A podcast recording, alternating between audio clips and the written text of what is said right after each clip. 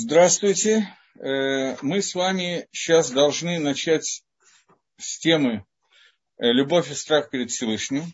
Но, чтобы немножко в двух словах повторить то, что было совсем в двух словах, то, что было в прошлый раз, мы обсуждали, что корень всей авойды, корень понятия службы Всевышнего, это то, что человек должен постоянно обращаться к Творцу, знать и понимать, что он не создан ни для чего другого, а только для прилепления к Создателю – и э, в этом мире он помещен только для того, чтобы завоевать, подчинить себе свою Эсергору и подчинить всего себя службу Творцу силой и разумом. Обратное этому, подчинение себя, ровно наоборот, понятие служить Создателю и подчинять э, все материальное духовному, это обратное явление, это когда человек свою тайву, свои э, желание и свою материальность, и все, что входит в отклонение от сознания к материи, это начинает руководить действиями человека, и тогда он не может достигнуть цели. Поэтому нормальное состояние – это подчинить материю, соз... материю сознанию, разуму и не сворачивать с этого пути. И последнее, что мы сказали, что у человека есть два, как бы, два элемента его пути – все его действия делают, делятся на две части. Первая часть – это мицвод, то есть то, что он обязан делать, и аверот, то, что он не имеет права делать, это плюс и минус, я обязан и я не могу. И вторая часть – хочу делаю, хочу не делаю, то, что мне оставили как расшут, как право. Я имею право делать, имею право не делать. Как, например, есть спать и так далее. Которые вещи, которые обязательны с точки зрения существования человека, но они как бы не является ни Митсвой, ни Авейрой. И мы сказали, что одна из таких очень важных элементов человеческой жизни – это элемент не то, что я не имею права, поэтому я не делаю, не то, что я обязан, поэтому я делаю. Это элемент, когда я могу делать, могу не делать. То есть я в любом случае покушаю, в любом случае посплю. Но подчинение себя тому, что я буду есть, спать и так далее, для того, чтобы у меня были силы службы Всевышнему. И когда я обращаю э, обычный процесс принятия пищи в некий процесс святости и митцвы, и, например, я делаю свою трапезу, саудат мицва, я делаю свою трапезу, это трапеза, посвященная мицвы. И вместо того, чтобы просто пожрать, я извиняюсь, я начинаю выполнять заповедь Всевышнего, трапеза, посвященная мицвы, как, например, трапеза шаббата и так далее. И это то, о чем сказал Шлома Амелах, что одна из таких самых трудных и самых высоких вещей, вещи, которые не являются строго по суду. То, о чем мы сейчас говорим, это лифни мишрададин, больше, чем требование суда. Это беколь драхейха даегу, познай Всевышнего во, все, во всех своих путях. Не только в путях Мису и в путях Аверы, но в путях, связанных с решутом, с разрешенными вещами, как еда и питье. Когда говорят Шлома Амелов, на самом деле это не всак э, в Геморе приведено, в Геморе и в Нефсак на Галоху приведено в Шульханорухе, что человек должен постараться построить свою жизнь таким образом, что он должен постараться сделать так, чтобы его путь э, в жизни был путь когда он ест для службы Всевышнему, пьет для службы Всевышнему и так далее. Каким образом этого достичь? Человек должен в момент, когда он садится кушать, подумать, что кушает он для того, чтобы э, совершить, чтобы у него были силы совершать заповеди Всевышнего, он спит для того, чтобы у него были силы на завтра совершать мисвод и так далее. Это не единственный каванот, которые могут быть, я просто привел парочку из них, поскольку это краткое содержание того, о чем мы говорили в прошлый раз. Теперь мы двигаемся дальше. Говорит Рамхаль, что то, что должен человек сделать, он должен усилить себя, то есть он должен внутри самого себя усилить любовь и страх перед Всевышним, любовь к Творцу и страх перед Всевышним. А именно, что он должен постоянно продумывать, насколько велико, насколько велик Творец Идборах Шмо благословенного имени, и насколько по сравнению с Творцом, насколько низко находится любой человек, и при этом невольном сопоставлении между человеком и Всевышним понять, где мое место. И он должен подчинить себя и принизить себя сделать так, что меня как бы нету, весь я – это только желание Всевышнего Дбарахшмо. И он должен трепетать, стесняться перед величием Всевышнего, и должен иметь хэшек, стремление, тайву, удовольствие, стремление, лучше всего перевести, быть среди тех, кто служит Творцу. И он должен получать наслаждение от того, что он тот, кто служит Всевышнему. И он должен прославлять и прославлять величие Творца, потому что это те средства, самые сильные, которые приближают человека к Творцу, к Создателю, которые Мизакихим очищают тьму и материальность, и делает так, что проявляется некое сияние души, и поднимают человека выше и выше до того, что он приближается к соединению, к близости с Творцом Идбарашмо, благословенного имя. Это маленький абзац, который мы сейчас прошли, теперь давайте его немножечко обсудим. Здесь нам указаны две вещи, которые как бы цитируются и приводятся абсолютно всюду, и никакого хидуша на первый взгляд в Рамхале здесь нет. Существует понятие страх перед Всевышним, существует понятие любовь перед Всевышним. Они приводятся во всех книжках и во всех лекциях и обсуждаются. И все время говорится такая вещь, что любовь – это соединение, страх – это сейчас немножко обсудим понятие страха.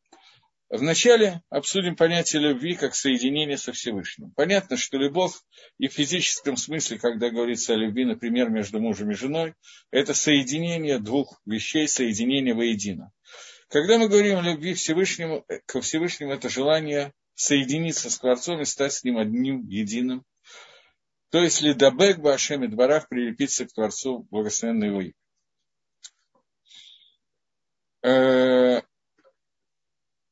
Но при этом существует понятие страха. Обычно, это не совсем так, но тем не менее обычно, когда мы говорим о любви и страхе среди людей, то бедерихклар, я говорю обычно, это не совсем верно, я говорю, но стандартный страх, он делает так, что я кого-то боюсь, и это почти исключает любовь к этому человеку.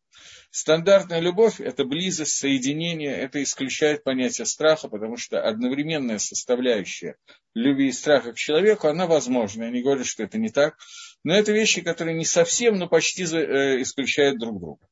Страх и любовь перед Всевышним, понятно, что Всевышний это немножечко другое сооружение, поэтому здесь возможно и необходимо соединение страха и любви.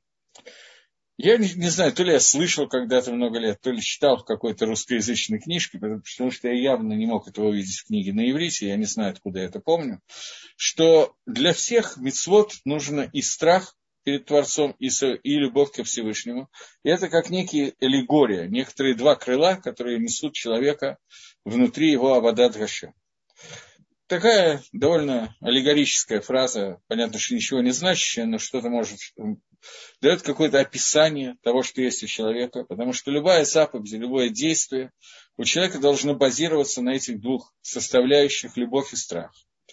Только со страхом перед Всевышним есть некий изъян в жизни, только со страхом.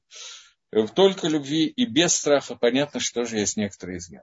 Теперь я хотел так два-три слова сказать на такую тему. У нас есть понятие любви и страха, и надо понять, что из них первично, что из них вторично по отношению между человеком и Творцом.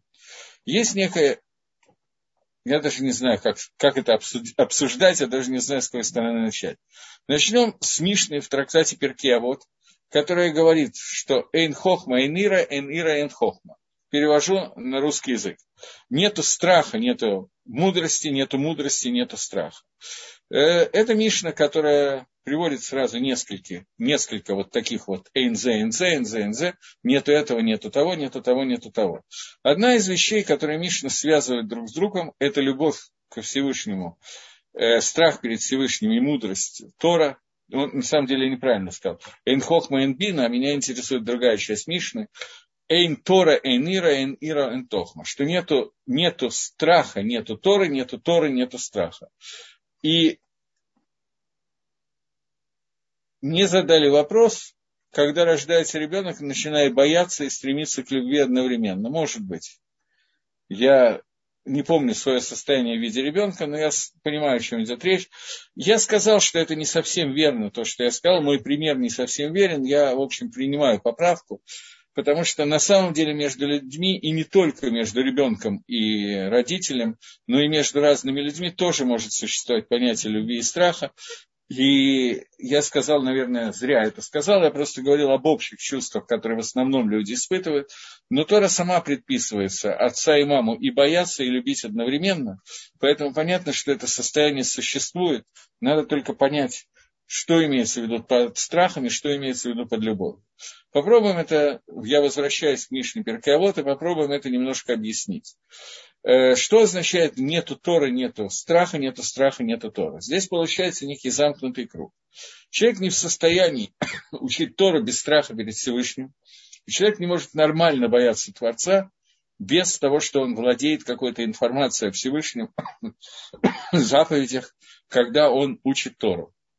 Есть такая фраза, что Эйна Маарес Хасид, человек, который безграмотный человек, он не может быть благочестивым человеком, поскольку для того, чтобы выполнять какой-то медат хасидут, какую-то любовь ко Всевышнему и обладать и страхом к Всевышнему, нужно знать хотя бы немножко о том, что такое Творец, чего мы боимся, чего мы не боимся, и примерно представлять, что от нас хочет Всевышний, потому что выполнять желание Творца мы можем выполнять желание Творца, мы можем начать его бояться, без того, что мы каким-то образом соприкасаемся со Всевышним.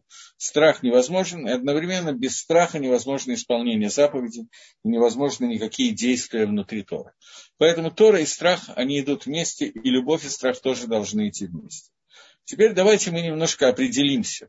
Существует понятие минимального Ират Шамай, минимального Ират Хет, минимальной боязни Всевышнего, который переводится как боязнь неба, боязнь греха. И давайте немножко попытаемся понять, о чем идет речь. Боязнь греха – самый низкий уровень боязни греха, который существует. И неплохо бы, если бы мы все достигли этого уровня, но к нему надо немножко стремиться. Это боязнь, которая существует от того, что человек понимает, что если сейчас, нарушая замысел Творца, я делаю какую-то авейру, например, я ем что-то некошерное, то в дальнейшем мне за это Всевышний даст по одному месту. И эти удары по одному месту может, могут оказаться крайне неприятными. Э, начнем с наказания, которое дается человеку в геном, когда его там в описаниях некоторые генома жарят или наоборот морозят. Это все довольно далеко от истины, хотя такие примеры Медрашим приводят, это аллегорические примеры того, что там происходит. Но одна минута, проведенная в геноме, это тяжелее, чем 70 лет страданий Иова, которые описаны э, в Танахе когда там умерло 10 детей, 10 мальчиков, 10 девочек, разорение, ну, разорения там, может быть, и не было, я загнул, э, дом сгорел, э, кожные заболевания, э, он чесался, и все, все неприятности, которые могут быть в мире, к нему пришли. Так все это ерунда, говорит Гемора, по сравнению с одной минутой пребывания в геном. Когда человек об этом подумает, то он подумает, стоит ли ему делать эту авейру, потому что ради одноминутного удовольствия, которое он может получить, он может попасть в состояние, которое ему совсем не понравится. И человек, который об этом серьезно задумывается, это вещь, которая должна удержать его от того, чтобы совершить какие-то прегрешения. Но я повторяю, это минимальный страх перед Всевышним, который есть. И, в общем, я так думаю, что ни у кого из нас его практически нету. Потому что геном, он где-то там далеко. Мы не знаем, что это и как это и не понимаем, что такое страдание там. Когда речь идет о страданиях здесь, то люди это чаще всего понимают значительно лучше. Я приведу один пример, который я когда-то много лет назад слышал. Э, но это пример из Геморы.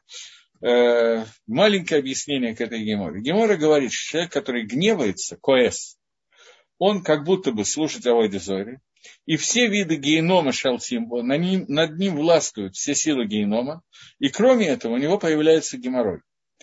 И комментаторы спрашивают, что когда сказано, что у человека будут все виды генома, которые возможно, не властвовать, надо говорить о том, что кроме этого у него еще появляется геморрой. Это просто сравнивать бесконечность с каким-то чем-то, который, предел которого стремится к нулю. Какое-то небольшое страдание в этом мире можно сравнить с бесконечными страданиями генома, когда человека, ну, грубо жарят на кострах, регулярно убивают и так далее. Как можно сравнить эти две вещи? Ответ, который дает комментатор, ответ очень простой.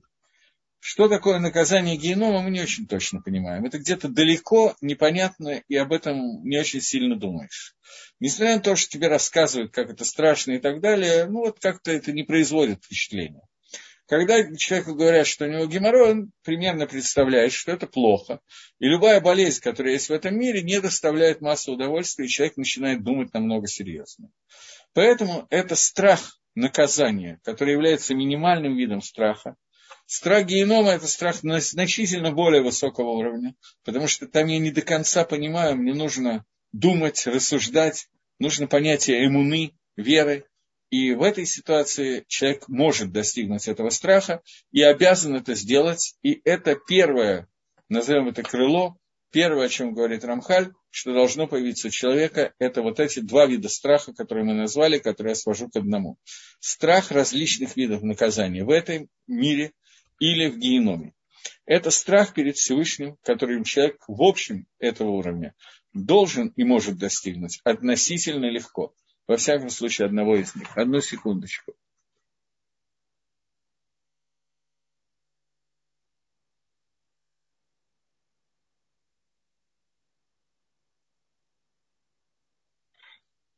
Тут есть вопрос с извинением за сбивчивость изложения. Я не до конца уверен, что я понял вопрос, но если я его понял, то вопрос, верно ли, что вся Тора формирует внутренний мир человека, и это неизбежно приведет к изменению внешности человека, внешнего мира. Не то, что он видит в зеркале, а внешнего поведения.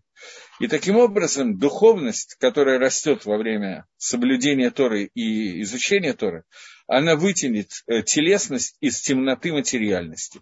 Если я правильно понял этот вопрос, то мы уже читали, что Акодыш Барагу для того, чтобы человек пришел к состоянию, а может не читали, я не помню, для того, чтобы человек пришел к состоянию шлеймута, к состоянию цельности, которая у него должна быть. Нет, мы этого еще не читали. А, есть, да, мы это читали в прошлый раз.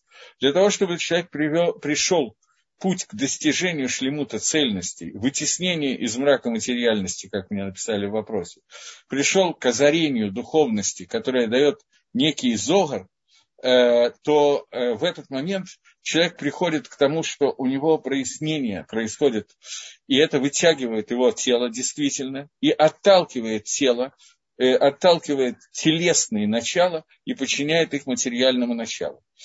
Э, для того, чтобы это сделать, это есть достижение шлемута цельности. Для того, чтобы это сделать, Всевышний дал нам определенные действия, которые он игбиль, он их ограничил ограничение этих действий – это и есть мецвод Торы, которые нам даны. И поэтому человек дано то, что ему можно, и то, что ему нельзя, то, что он обязан, то, что он не имеет права, то человек, который выполняет это и делает эти действия с целью изменить себя и прилепиться к Творцу, то это приводит, приводит к его изменению. Эти изменения начинаются внутри, безусловно. Они приходят к изменению характера и внешних реакций человека. Но происходит это далеко не всегда однозначно. И мы часто можем увидеть человека, который достаточно хорошо выполняет митцвот и достаточно хорошо стремится ко Всевышнему, но черты характера, с которых он начинал свой жизненный путь, у него далеко, далеки от идеального, и их исправление происходит очень медленно. В связи с тем, что эта медленность может быть очень медленной, в связи с этим возникло целое учение, которое называется мусар, часть книг по Мусару, одна из таких, на мой взгляд, самых сильных книг по Мусару, которые существуют. У меня просто есть один знакомый, который, когда я начал учить, он ко мне подошел и спросил, а зачем написаны все остальные книги. Это книга Рамхаля Масилат Ешарим, которая учит, каким образом по ступенькам человек должен менять себя. Книга Дери Гашем, которую мы учим, это книга не о том, как технически работать над собой. Это книга стратегии о том, как нам стратегически нужно подходить к вопросу, для чего мы это делаем. Тактика изменения человека. Рамхаль написал в другой книге, которая называется «Месилат Ешарим». Э, но есть много других книг по Мусару, и ответ на то, зачем они написаны, если есть такая хорошая книга. Самый простой ответ. Разным людям нужны разные подходы, разные книги, и разным поколениям нужны разные книги.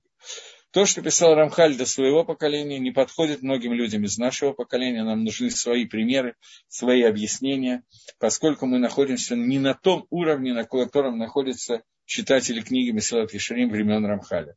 И тем не менее, Очень многим людям эта книга серьезно помогла.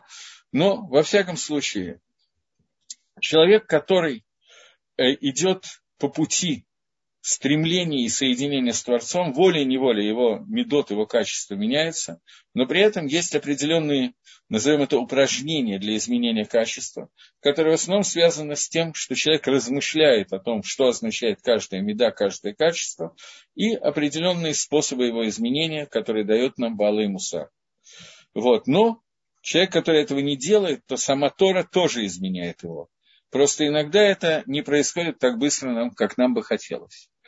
Э, если святой человек, я читаю, стал отступником, а я порицаю его прилюдно за это, думал о нем до его, э, за это, и думал о нем до его отступничества, грех ли это, не врубился. Человек, который нормальный человек, святой, я не знаю, что такое, человек, который позитивный человек, потом начал, ушел от исполнения Торы и заповедей. Я говорю прилюдно какие-то гадости, сейчас, после того, как он сделал Авейру. Но на самом деле эти гадости я думал еще до того, как он сделал Авейру. Является ли это грехом? Если я правильно понимаю вопрос, то э, надо знать, во-первых, принципиально важную вещь. Когда я думаю о человеке плохо, или когда я думаю сделать Авейру, Всевышний за это не наказывает. Всевышний не наказывает за мысли, а только за мысли совершить Авойда Зора – поклонение идолам. Это единственная мысль, за которой Тора предписывает наказание. За остальные мысли наказания нет. Но при этом, несмотря на то, что нет наказания за другие мысли, тем не менее понятно, что плохие мысли – это плохие мысли. То, что я говорю плохо о человеке, который перестал соблюдать Тору и Митцвот, за это наказания нет. За мысли, которые были до этого, тоже нет наказания. Поэтому это не та авера, не то преступление, за которое положено наказать человека. То есть наказание он не получит. Не получая наказание, нельзя сказать, что это не преступление. Есть преступления, за которые не получено наказание. Отрицательные мысли, за них тоже надо сделать шуву. Несмотря на то, что за них не, покожен, не положено наказание. Понятно, что если человек был нормальным, праведным человеком, то есть садик, и я о нем плохо думал, это плохо. Это очевидно. Но при этом наказания за это нет. И за то, что я говорю плохо про человека, который перестал соблюдать Торы и Мецвод и стал, наоборот, резко отрицательным человеком, тоже очевидно, что за эти вещи не положено наказание. При этом правильно ли это делать, это не вопрос. Это все и так понимают, что неправильно. Теперь мы двинемся дальше. Я возвращаюсь к Ире. После этого уровня Иры, который мы описали, то есть страх наказания перед Всевышним, когда я боюсь Творца, потому что я понимаю, что Творец обещал, а он один из тех, единственный из тех, кто если обещал, то он делает, что если я сделаю авейру, то я получу за него наказание. Это наказание может быть как относительно легким в этом мире, но зато я хорошо понимаю, чем идет речь по в этом мире.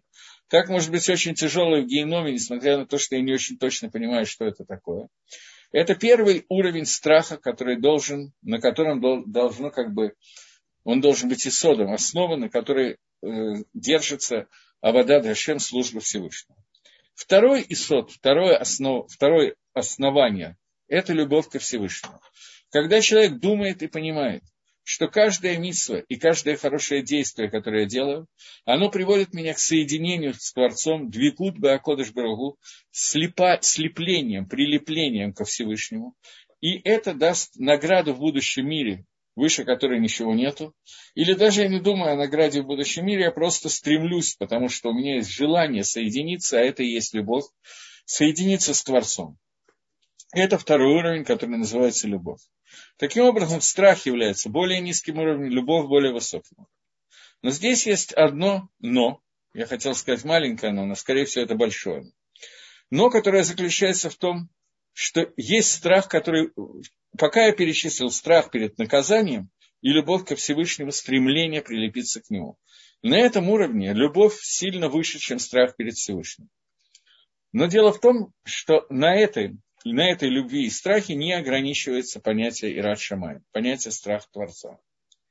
Есть еще один вид страха, который находится сильно выше, чем понятие любовь перед Всевышним, и сильно выше, чем предыдущий страх. Это страх, который тоже человек может воспитать в себе, но этот страх, который судя по всему, не все люди в состоянии его достигнуть. То есть в состоянии все, не все достигают. Это страх, который я пытаюсь найти просто, пока разговариваю на русском языке, синоним перевода. Я, пока мне ничего в голову не приходит, лучше, чем сказать трепет перед Творцом.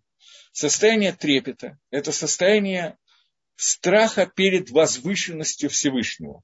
Когда я начинаю думать о том, как сказал он, э, Рамхаль Итрамамут, возвышенность Творца, я понимаю, где я и где он, и понимаю, что такое человек, какая-то букашка, немножко меньше, чем букашка, и что Всевышний – это наполняющий все, заполняющий все, и все находится внутри него, и никакого сопоставления нельзя ни одной брии, ни одному созданию поставить перед Творцом, и понимаю, что меня как бы нету по, по сравнению со Всевышним. И вот этот трепет, вот этот ужас величия перед Всевышним – это уровень страха, который намного-намного более превышает чем понятие простой любви Всевышнего и стремления прилепиться к нему. И этот уровень – это не страх перед наказанием, это страх, трепет, боязнь того, что каким-то своим действием я лишусь той близости к Творцу, с которой я был создан. Душа, которая дается человеку в момент, когда душа спускается в этот мир, она находится в состоянии э, прилепления к Творцу на каком-то уровне. Мы должны увеличить это прилепление, и наша задача всех наших заповедей, Торы и всего, всей нашей жизни – это прилепиться к Творцу много сильнее, чем то, что было дано мне изначально, когда я пришел в этот мир. Страх должен быть, кроме того, что страх наказания и так далее, страх того, что я потеряю даже ту мадрегу, даже тот уровень, с которым я пришел, и лишусь и окажусь немножко или намножко ниже, чем то состояние, которое у меня было при том, когда душа вошла в мое тело и спустилась в этот мир. И кроме этого, это трепет перед тем, что Всевышний, который вообще его невозможно описывать, о нем трудно разговаривать, он наблюдает за всеми моими созданиями и сознаниями, со всеми моими, за всеми моими мыслями, действиями и так далее, и я могу в какой-то момент лишиться этого состояния. Вот это тот самый страх перед Творцом, который является более высоким, высокой уровнем, чем любовь перед Всевышним. Вот. Э, я думаю, что на этот кусочек мы немножко обсудили. Пока вопросы по этому кусочку не возникли, двинемся дальше. Если возникнут, напишите. Дальше Рамхаль приступает к следующему элементу объяснения того, о чем он говорит, и говорит о возвышенности Ницвы, которая называется занятие Торы, изучение Торы. Говорит Рамхаль, что кроме тех имцаим, кроме тех средств, о которых мы говорили, а именно заповеди, которые есть ограничения, чего нельзя, и предписание, чего обязан, кроме этих вещей, которые должны исполняться и находиться на любви и страхе перед Всевышним, кроме этого есть еще одно средство, которое дал нам Всевышний благословен на его имя. И это средство, его ступень, выше, чем все, что мы говорили до сих пор. Все остальные средства достижения близости ко Всевышнему и достижения шлеймута, о котором мы говорили, они приближают человека к Творцу. Но Талмуд Тойра, он находится одновременно в двух элементах, в двух разрезах. Первое из них – это Игайон и Лимут.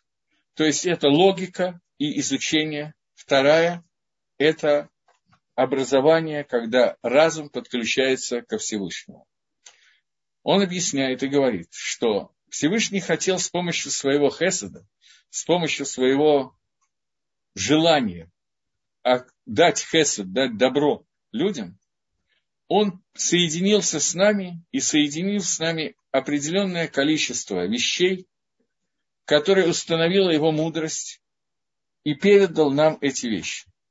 То есть это Сейфер Тора. Он записал свою мудрость, самого себя Сейфер Тору и передал эту Сейфер Тору, свиток Тора нам с вами.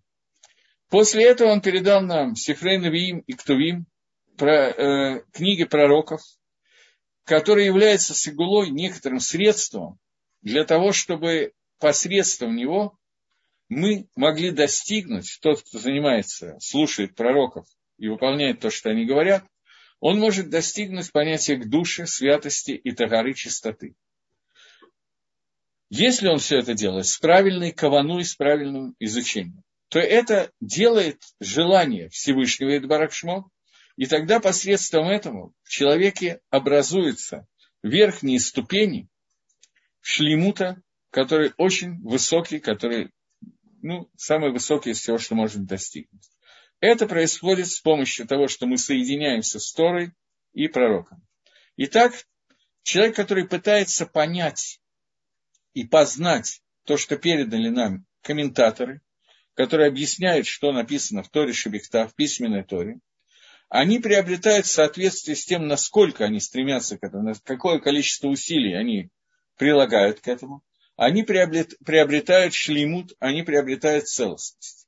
Тем более, если человек приходит к тому, что он начинает постигать ситрей Тора, скрытые части Торы и ее тайны, что все эти иньоним, все эти вопросы, связанные с Тором, они приводят к человеку к, к его разуму, который растет и достигает того, что он начинает постигать Творца на том уровне, на котором можно постичь каждый человек по-разному. И тогда в его душе постепенно, с ростом каждой ступени, которая растет, она поднимается на более, более высокий уровень и достигает вот того таинственного шлемута цельности, о котором мы говорим. Цельность, которая связана с тем, что духовное начинает руководить полностью телом человека и его материей. И когда все эти вопросы решаются, то он не только приобретает сам по себе шлеймута, поднимается на более высокую ступень, но вся, все создание, которое существует целиком, в деталях и в общем, тоже поднимается и исправляется, и улучшается, и мишталем достигает шлеймута, в частности, не только с помощью мецвод, но в частности через изучение Торы человека. Потому что количество Торы, которое спускается в этот мир, э, в зависимости от того, сколько евреев учат Тору и сколько достигают шлемута внутри своих душ, это касалось предыдущего вопроса, который мне был задан, по поводу того, что во время изучения Торы и улучшается ништалем, становится шалем, и внутренность, и внешность поведения человека, Кроме этого, это не главное, что делает Тора, и не надо рассматривать Тору как средство, с помощью которого я изменюсь и стану лучше. Это, безусловно, произойдет, но Тора не средство э, над работами, не психология, не наука о том, как правильно изменить себя. Тора впускает в этот мир к душу святость, Тора увеличивает тагарут, чистоту в мире, Тора убирает тьму из этого мира, Тора делает так, что материальность этого мира становится слабее и подчиненнее духовности, а духовность растет. Это происходит как внутри человека, так и происходит внутри всего мира. И это происходит в тот момент, когда мы занимаемся самыми материальными частями Торы, не только словами мудрецов, э, я имею в виду пророков, но когда мы изменя... занимаемся какими-нибудь самыми тривиальными вещами, описанными в Торе, какое наказание, сколько должен платить тот, кто украл, что надо делать в случае, если моя корова зашла э, на территорию двора чужого человека, потому что я плохо охранял, и там нагадила и испачкала его цветы и так далее навозом. И когда мы занимаемся самыми низкими вещами, связанными с тем, что предписывает об этом Всевышний, какая галаха, что я должен делать, то в этот момент спускается духовная святость в этот мир, и она делает так, что растет понимание человека, и человек выходит на совершенно иной уровень, и не только человек, но это происходит со всеми мирами, и это есть шлемут мира, который достигается с помощью изучения Тора. Я здесь хотел сказать одну деталь, поскольку мы уже затронули изучение Тора. Об этом можно говорить бесконечно. Но есть Гемора в трактате Баумицея, который я хотел как-то немножечко задеть. Гемора рассказывает о том, что говорит такой вопрос. За что был разрушен мир? За что был разрушен храм? Перевожу на более простой язык. За что Всевышний сделал так, что мир был разрушен? Отвечает Гемора, что это произошло э, из-за того, что... Э, а, надо Окей, сразу конец Гемора. Это произошло из-за того, что евреи, когда учили Тору, не говорили броху на изучение Торы. В начале изучения Торы, с утра, когда человек встает, поскольку утром он должен касаться Торы и изучать ее, то все время происходят некие э, как это сказать, некие кусочки изучения Торы, даже если человек не сидит и специально не учит Торы. Тем более, если человек учит Тору постоянно, и когда он молится, он говорит какие-то кусочки Торы. Поэтому всего этого нельзя делать до того, как он не сказал брохи, благословления на Тору. Говорит Гемора, что почему был разрушен храм, потому что евреи, есть там несколько других мнений в других геморрот, но я интересует это Гемора, потому что евреи не говорили брохи, перед изучением Тора. Лобер Холя Торатхила. И Рав Ильяу Деслер объясняет рано в Недорим, который объясняет эту гемору, что означает Лобер Холя Торатхила. Он говорит, что они учили Тору. Что означает не благословляли на Тору? Не говорили броху на Тору. Благословен ты Всевышний, который осветил нам, нас своими заповеди и заповедовал нам, занима, нам заниматься Тором. Он говорит, что существует два момента изучения Торы. Один момент, когда я учу Галаху, законы, того, что мне надо делать, как мне утром надеть филин, как мне утром одеть, надеть талит, какую броху сказать на морковку, а какую броху сказать на не знаю что. Это водай, безусловно, что это часть изучения Торы, и во многом самая важная часть изучения Торы, потому что благодаря ей я знаю точно, как мне жить и как выполнять митцву Творца. Но при этом это не единственная часть изучения Торы, которая требует от нас Всевышний. И когда я изучаю Тору, чтобы знать, как правильно себя вести, здесь есть хисарон, здесь есть изъян в изучении Торы. И в чем состоит этот изъян, объясняет Равдеса в книге Михтав Мильяху он говорит о том, что бывает, что человек учит Тору, как занимается какой-то наукой, учит предкладную математику, для того, чтобы знать, скажем так, учит арифметику, для того, чтобы знать, когда он идет в магазин, и ему говорит, что помидоры стоят 2 рубля килограмм, он покупает 2 килограмма помидор, чтобы он знал, сколько ему надо заплатить, и в этом случае он изучает таблицу умножения для того, чтобы знать, как правильно посчитать, когда он столкнется со счетом. Сегодня я не знаю, кто-то еще знает таблицу умножения, или в современном молодежном мире уже это невозможно сделать, потому что есть у всех калькуляторы в телефоне, поэтому выучить никак невозможно. Это я не в курсе. Но во всяком случае, человек, который изучает Тору, чтобы знать математику, чтобы знать, сколько заплатить за помидоры, и изучает Тору, чтобы знать, какую броху сказать на помидоры, в этом есть изъян изучения Торы, за который был разрушен то есть, если человек учит Тору как средство для того, чтобы знать, как правильно жить, как соблюдать технику безопасности и не нарушить заповедь Творца, чтобы знать, чего хочет от меня Всевышний, это изучение Торы и заповедь изучения Торы он выполнил. Но за такой уровень изучения заповеди был разрушен мир, говорит Равдеслев. Храм. Что имеется в виду? А как надо учить Тору? Надо учить Тору для того, чтобы выполнить отдельно митсу изучения Тора, понимая, что изучение Торы – это и есть соединение с Творцом. Это и есть то, с помощью чего я достигаю мадреги, уровней, которые я не могу э, достичь ни одной митцвой. Ни одна митсва – это то, то имцаи, то средство, которое дал Всевышний, достижение шлемута, цельности. То есть, чтобы сознание подчинило себе дух, э, материю, средство Торы – это единственное средство, которое делает это в полной мере. Все остальные мецвод, безусловно, способствуют, безусловно, могут это сделать. Но без того, чтобы заниматься Торой, любыми разделами Тора, человек не может этого достигнуть. Поэтому, если люди будут изучать Торы просто чтобы знать, как средство, знать, как выполнять мецвод, и все, то за это был разрушен храм как говорит Гемора в Бавмице, и как это объясняет Ран в Недорим в объяснении Равдеслера. Ну, Ран почти это пишет, Равдеслер немножко расшифровывает в книге Мехтав Мильяу. Теперь мы с вами более или менее поняли, что означает вот этот кусочек Рамхаля, который говорит, что кроме гагбалот и ограничений, которые нам даны, кроме предписаний, которые даны, они и есть мецвод, которые нужны для того, чтобы достигнуть шлемута, для которого был создан мир, Кроме этого, есть еще одна вещь, одно, одно средство, одно имцаи, которое дал нам Всевышний для достижения этого шлеймута.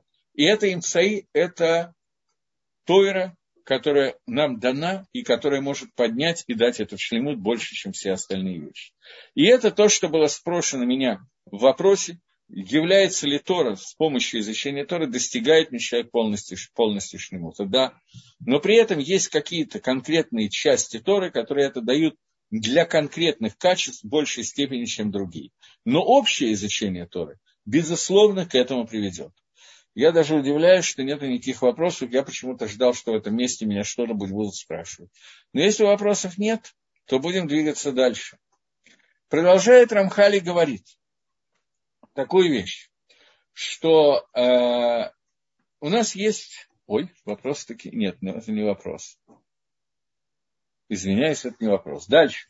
Однако, причина всех, э, всех уровней нахождения человека, находится он во тьме материального мира, или он находится в сиянии духовного мира. Насколько духовность озаряет материальность. Вот это вещи, которые связаны, то есть откуда вытекает материальность этого мира, большая тьма этого мира и большее просветление этого мира, они связаны с тем, насколько Всевышний раскрывает свое лицо во всем мире и к данному человеку. То есть мы можем увидеть какого-то человека, который вызывает у нас, у многих людей, отрицательные эмоции. Если он у кого-то одного или двух отрицательных эмоций вызывает, это ничего не значит. Но если есть человек, который мы видим, что этот человек совершенно не воспринимает святости, человек, который, ну вот, ну совсем так вот, э, низкий человек, я даже не знаю, какой пример привести. Человек, который делает такие авирот, такие преступления, которые являются в глазах даже неверующих людей преступлениями супер-мупер какие-то, совершенно несопоставимые ни с чем. Ну, грубо, насильник, бандит и так далее. То причина того, что этот человек не воспринимает святости и находится в состоянии вот такой вот, вот в том, в котором он находится, эта причина кроется в том, и, и наоборот, человек, который воспринимает какой-то человек, который светится, видно, что он весь состоит из Торы и Мисвод, то с чем связаны эти вещи? Чем связано просветление людей и затемнение людей? Они связаны с раскрытием лица Всевышнего Идбаракшмо по отношению к этому человеку. Или связаны с тем, что Всевышний скрыл лицо от этого человека можно еще повторить, пожалуйста, Тора не, предлаг... не предкладная наука для исправления человека, а. Этого я не сказал, что Тора не прикладная наука для исправления человека. Это хорошо. Мне просто так красиво не высказаться было. Я имел в виду, что Тора вода, и что Тора является средством для достижения шлемута, для достижения цельности. В этом плане она прикладная. Но Тору можно воспринять, изучение Торы, двумя способами. Один способ, что я изучаю Тору, чтобы знать, как мне выполнять мецвод, так же, как я знаю математику, изучаю для того, чтобы знать, сколько я буду платить на рынке за помидоры. Также я выполняю Тору, чтобы знать, как правильно выполнить митцву. И рассматриваю Тору как инструкция к исполнению мецвод. есть второй аспект Торы, что Тора сама по себе, объединяясь с человеком, становится тем, что просветляет человека и приводит его к проявлению Творца. Сам процесс изучения Торы – это является митсвой, которая соединяется Всевышним сильнее, чем любая другая митсва. Поэтому в Торе есть два аспекта. С одной стороны, я учу, чтобы знать, как выполнять какие-то митцвот. С другой стороны, само изучение Торы является средством, целью и является аспектом, э, способом прилепления к Творцу к Творцу. Поэтому то, что сейчас говорит Рамхаль, что Тора, которая нам дана, я имею в виду заповедь изучения Тора, она сама по себе является самым сильным средством достижения Творца. Сильнее, чем каждый митцвот, который есть. Поэтому в Торе объединяются две вещи. Учеба, как выполнить митцву, и сама учеба Торы, которая сама по себе является средством и соединением со Всевышним. Если более или менее понятно ответил, то напишите, пожалуйста. А я пока пойду дальше. Так вот, причина... Ой, что-то другое, но я не до конца хорошо ответил. Ну, я даже не знаю, что я еще могу добавить к этому. Э, давайте попытаемся понять. В Торе, кроме инструкций к исполнению мецвод, в Торе Всевышний заключил свою мудрость. Э, вот эта вот мудрость Творца, она спускается в этот мир через Тору. Когда я учу Тору, я соединяюсь с мудростью Всевышнего. И таким образом, соединяясь с этой мудростью Всевышнего, я не просто мудрею. Всевышний раскрывает свое лицо и просветляет сверху, как любой шаг, который делается снизу, дается просветление сверху, которое является само по себе прилепление к Творцу. Без какой-то митсвы. Грубо говоря, я привожу пример. Я сижу сегодня, и весь второй седер занимаюсь изучением Гемора, который называется Звохи, в которой э, излагаются всякие детали, очень-очень тонкие детали законов определенных жертвоприношений, которые были в храме. Я сегодня не могу приносить жертвоприношения в храме. И узнав эти законы, они не станут для меня инструкцией для того, чтобы знать, как принести законы приношения жертвоприношений, поскольку жертвоприношений нет. Но во время изучения Торы в человека входит знание Всевышнего, мудрость Творца, связанная с этими жертвоприношениями, и таким образом он приближается к Творцу и соединяется с ними во время заповеди изучения Торы.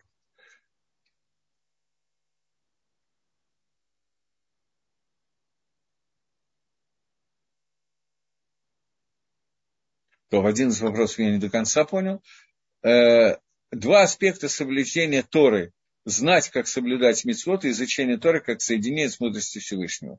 Вопрос для женщин актуален только первый аспект или второй тоже. Для женщин актуален только первый аспект. Суть изучения Тора женщин – это то, что нам надо делать, как нам это делать и для чего нам надо делать. Но митсва изучения Торы как таковая для женщин, она тоже существует. Но она существует для женщин как когда женщина помогает мужу или ребенку в изучении Торы. Тогда у нее есть награда за изучение Торы и прилепление к Творцу через изучение Торы.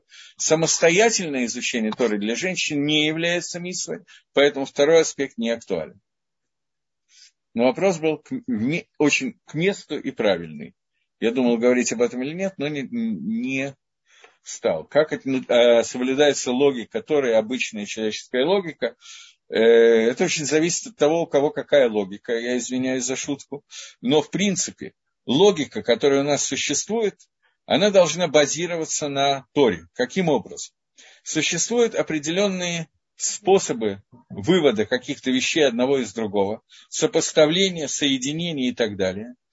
Но человеческая логика базируется на том, что существует какое-то количество вещей, которые мы знаем из наблюдений за миром, например, грубо из какой-нибудь лабораторной работы мы знаем какие-то эксперименты или просто мы видим в мире какие-то вещи, и из них мы выводим какие-то уже другие вещи, которые мы не видим, но можем сами вывести с помощью логики. В Торе происходит очень похожая вещь, только все выводы, которые мы делаем, должны базироваться на тем, что написано в письменной Торе.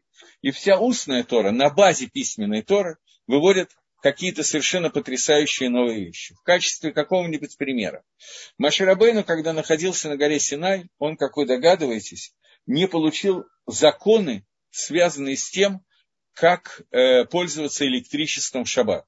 Поскольку понятия электричества не было, а Маширабейну находился на горе Синай в определенную эпоху, и он получил клалим правила, связанные с Галахот Шаббат. С помощью этих клалим, с помощью этих правил мы можем, исходя из них, которые были получены Маширабейну на Синае, выучить законы электричества в шаббат. И из них возникают какие-то споры наших мудрецов по поводу определенных вещей, которые не буду сейчас останавливаться, очень интересные вещи, но при этом обсуждать мы их сейчас не имеем никакой возможности, но при этом они базируются на законах данных Машена Синай. И это то, о чем я говорю, что это является вот какими-то базовыми вещами. Это логика Тора. Э, следующий вопрос, который мне задали. Человек, э, изучая Тора, поднимает весь материальный мир в том аспекте, в котором он сам изучает. Э, в том числе, безусловно, в этом аспекте. Но здесь есть еще одна вещь, которая будет написана в следующем абзаце. Давайте мы сейчас его прочтем и поймем.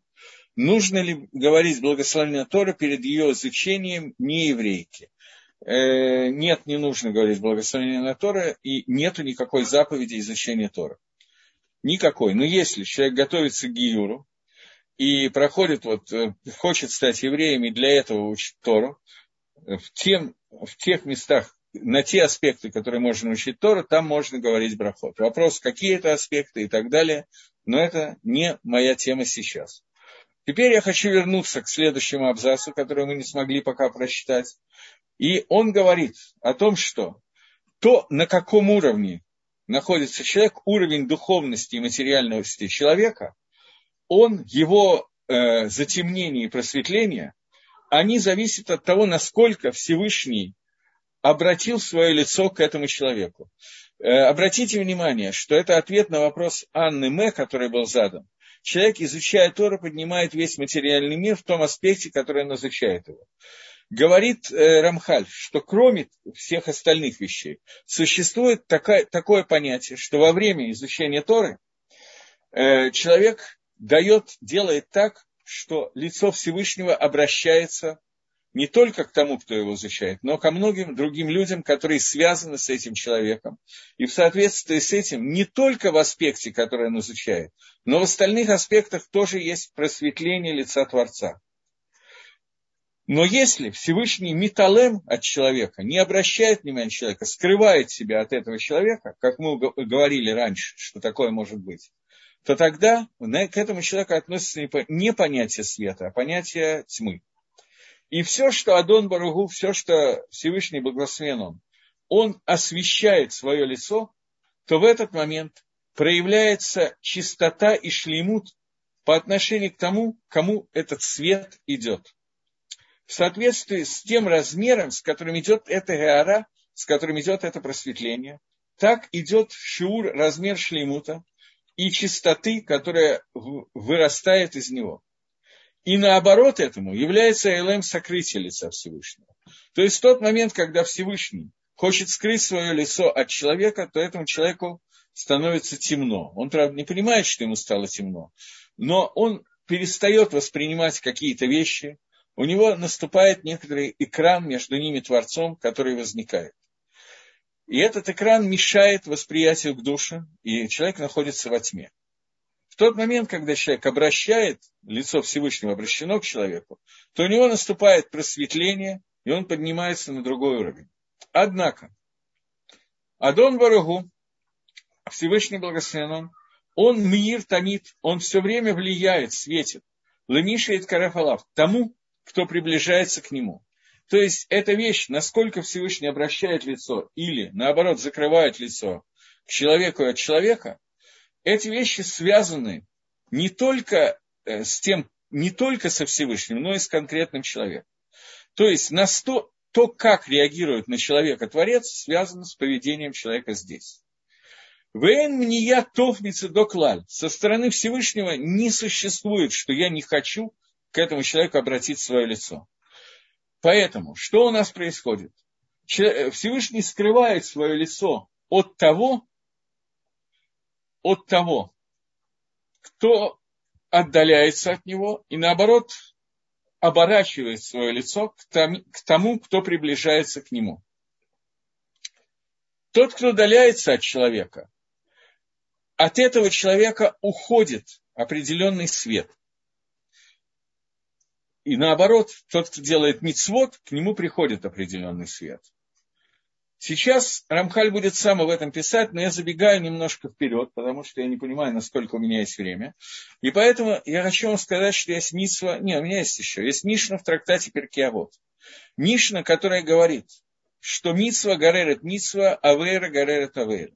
Митсва говорит, я, Мишна говорит, я процитирую чуть-чуть более полно, что пусть не будет в твоих глазах легка какая-то авейра или какая-то мисва, пренебрежительно для тебя какая-то мисва, Потому что э, митсва влечет за собой митсву, а вейра влечет за собой авейру. Мицвод и аверот, они находятся в таком состоянии, что когда человек делает какое-то митсву, к нему обращается лицо Всевышнего, когда он делает какую-то авейру, лицо Всевышнего отворачивается. Поэтому, как только он сделал митцву, ему спускаются дополнительные силы для службы Творца, Как только он делает какую-то авейру, у него получается некая темнота, и ему даются дополнительные возможности сделать авейру. Это то, что говорит Мишна. Теперь обратимся к Рамхалю. Рамхаль пишет, что вот установила мудрость Всевышнего, верхняя мудрость, что делает, э, что когда делают те вещи, которые заповеданы, а именно все мецвод целиком, любой из них, как мы говорили раньше, каждое действие, которое будет сделано, а посредством этого действия человек поднимается на новую ступень приближения к Творцу и Барахшмо. И тогда он посредством этого достигает каких-то ступеней раскрытия света Творца, в соответствии с тем, как он приближается к нему, также приближается к нему Всевышний. То есть человек делает один шаг, напротив него Всевышний делает миллион шагов, я не знаю точно сколько. Этого никто не знает, поскольку мы не знаем уровня ни одной мецвы и уровня ни одной авы. Вытитацем бома дригами нашлемут. И тогда у человека появляются какие-то усиления ступеней шлемута целостности человека, что это таледет мадригот гарад аги, что это является производными вот этого света Всевышнего, который, о котором мы говорим. И наоборот, Эвейрот. То есть, любое действие, которое делает человек, не дай Бог, если оно удаляется с помощью этого действия от Творца, то тогда посредством этого действия добавляется ему, и я добавляю в скобках, всему миру, естественно, ему больше, чем всему миру, но, тем не менее, это влияет на весь мир, то таким образом к нему э, проявляется такая вещь, как удаление света Творца и увеличение Гаэлема сокрытия. И это то, что называется эстер по ним, сокрытие лица Всевышнего в мире. И к нему посредством этого прибавляются различные хисранот, хисранот различные минусы, различные изъяны, недостатки. Тем самым увеличивается ГЛМ, сокрытие лица Всевышнего. Так вот, то, что я успел сказать, что когда человек делает любую миссу из мисвот Торы, любую без исключения, это прибавляет свет и соединяет самого человека со светом Творца, когда он делает любую авейру из авейрот Торы, это приближает некоторое, увеличивает некоторое количество темноты. Таким образом, человек удаляется или приближается к Творцу.